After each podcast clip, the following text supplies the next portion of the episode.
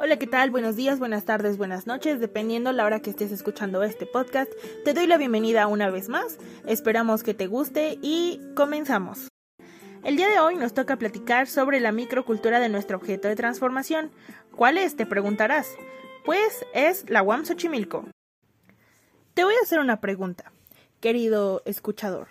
¿Sabes lo que es la antropología cultural? Bueno, te lo voy a explicar aquí.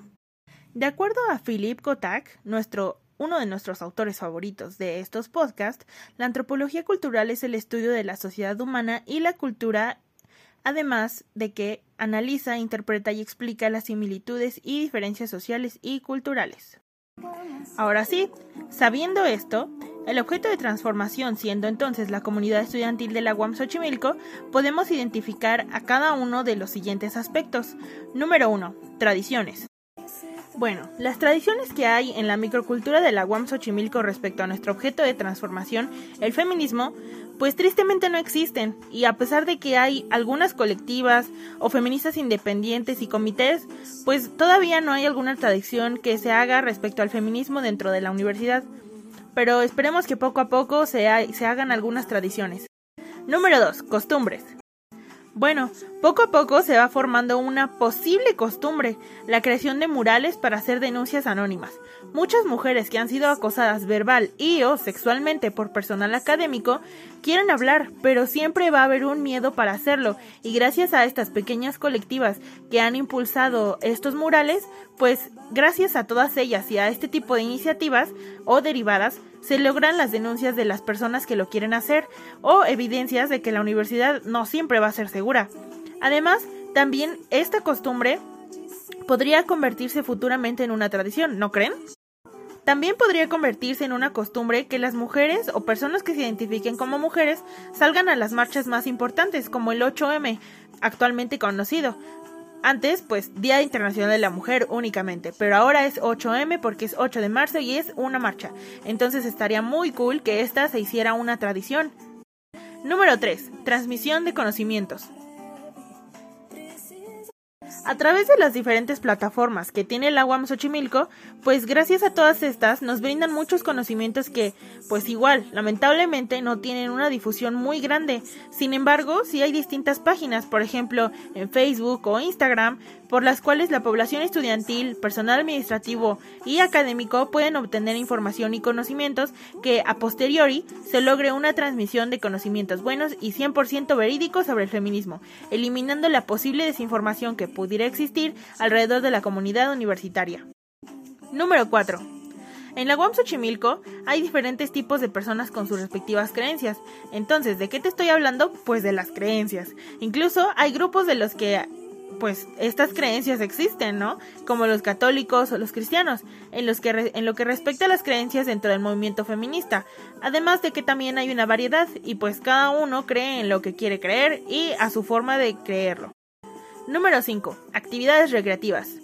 Dentro de las actividades recreativas que hay dentro de la UAM Xochimilco dirigidas al movimiento feminista, pues gracias a las pequeñas y, y pocas colectivas que hay, pues algunas veces hacen grupos de conversaciones y o convivencia para las mujeres que están interesadas en este movimiento. Actualmente, debido a la pandemia, las colectivas y los comités pues acceden a reuniones por medio de Zoom u otras plataformas para poder hacer estos grupos de plática, además de que también existen pláticas como las de la hoguera, se las recomiendo, por cierto, muy buenas, también tienen podcast que gracias a ellas pues nos podemos informar súper bien sobre el feminismo, así en general y cómo está dentro de la universidad. Número 6. Concepción del bien y el mal. El bien es lo que la sociedad considera como correctamente moral y el mal pues claramente es lo opuesto. Entonces, dentro del feminismo en general, pues hay una existencia abundante de ambos, tanto del bien como del mal ya que muchas personas desacreditan el movimiento de una u otra forma. Esto causa el mal. Y el bien, pues todo es todo acto proveniente de buenos valores como la cooperación para enseñarles a otros sobre el feminismo y pues obviamente como uno de los principios principales, pues la empatía. Aquí estamos hablando del bien. Más que mal, pues nosotros esperemos que podamos encontrar muchísimo bien dentro del feminismo. Ahora sí, pasamos al número 7. ¿Cómo gastan el tiempo? Hasta ahora, pues muchos alumnos pierden el tiempo por medio de las redes sociales. Sin embargo, en algunas ocasiones, pues es enriquecedor, ya que así podemos encontrar información sobre el feminismo, artículos, noticias, libros, entre otros. Y gracias a este tipo de pérdida de tiempo, pues Sí, es procrastinación, sin embargo, es una procrastinación productiva, ya que se enriquece y se, se produce una cadena de actos de investigación. Esto también está muy padre ya que gracias a estas cadenas y a esta procrastinación productiva, pues así nosotros podemos informarle a otras personas y producir todavía más cadenas. Número 8. Lenguas habladas. Gracias al alumnado de intercambio, ya sea hispanohablante o de otra lengua, hay una constante comunicación también hay procesos transculturales y diversidad dentro de la universidad. Entonces podemos encontrar un gran crecimiento desarrollo sobre el feminismo y los temas relacionados a este, en cómo lo ven en sus países y cómo se ve aquí en México. Aquí es donde se, se entra este proceso transcultural que más adelante les voy a mencionar.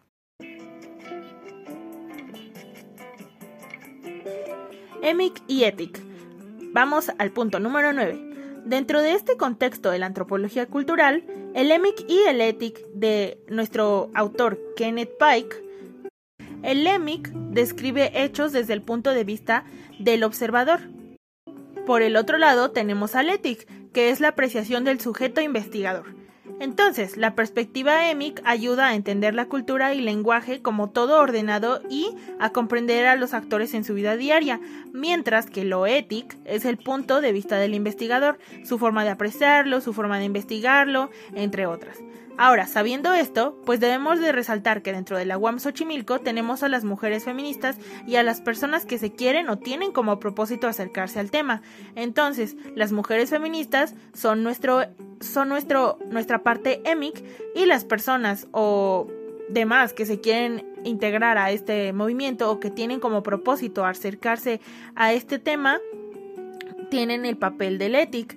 Sin embargo, ambos, si, los, si nos ponemos a pensar, pues ambos, las feministas como las personas que están interesadas, pues ambos tienen el papel del EMIC y el ETIC, ya que ambos van a observar, ¿no? De parte de las feministas, pues van a observar a las personas que se quieren acercar o a las personas posibles que podrían acercarse. Y de parte del de el ETIC, las personas que lo van a hacer o que están interesadas, pues obviamente también ellos van a estar observando a las feministas, ¿no? Entonces aquí es donde se produce este acto del EMIC.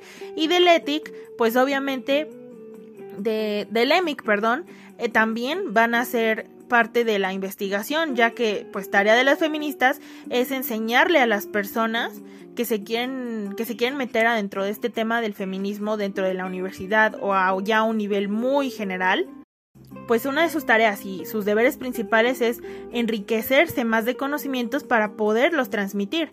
Entonces también las personas que tienen como propósito acercarse, ellos también van a investigar para poder adentrarse dentro del mundo feminista. Obviamente los que quieran, ¿no? La cuestión es que ambos tienen ambos papeles, AMIC y ETIC. En conclusión, el EMIC y el ETIC son muy importantes, no lo olviden. Número 10. Procesos transculturales. Bueno, pues para empezar en esta parte debemos de saber qué son los procesos transculturales. Como bien se los mencioné hace algunos puntos anteriores, bueno, entonces ahora se los voy a explicar para que ustedes también puedan aprender de esto. Se entienden los procesos transculturales como el intercambio de culturas para crear una nueva identidad cultural de forma voluntaria o forzada. ¿A qué nos referimos? Bueno, de forma voluntaria es como lo que sucede dentro de la universidad.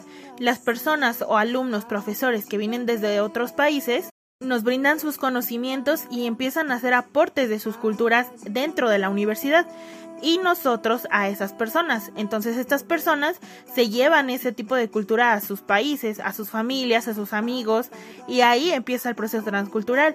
También desde parte de nosotros, desde aquí, desde México, pues nosotros también vamos a adquirir ciertas partes de su cultura para nuestra vida diaria. Obviamente quienes lo querramos, ¿no?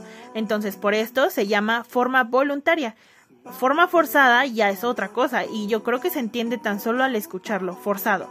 Entonces, esta parte, pues sería como cuando los españoles vinieron a México y ahí hubo un proceso transcultural, ¿no? Nos quitaron todas nuestras creencias, todas nuestras culturas que ya teníamos, las deshicieron y aquí pues ellos trajeron el catolicismo y eso fue algo forzado. Sin embargo, pues fue un proceso transcultural, ya que ellos nos trajeron su cultura y nosotros pues les dimos la nuestra. Sin embargo, pues todo todo esto fue forzado, ¿no? Entonces, Sabiendo esto, se puede concluir que respecto al movimiento feminista, pues hay distintos procesos de este tipo, debido al intercambio de las personas que existe dentro de la universidad.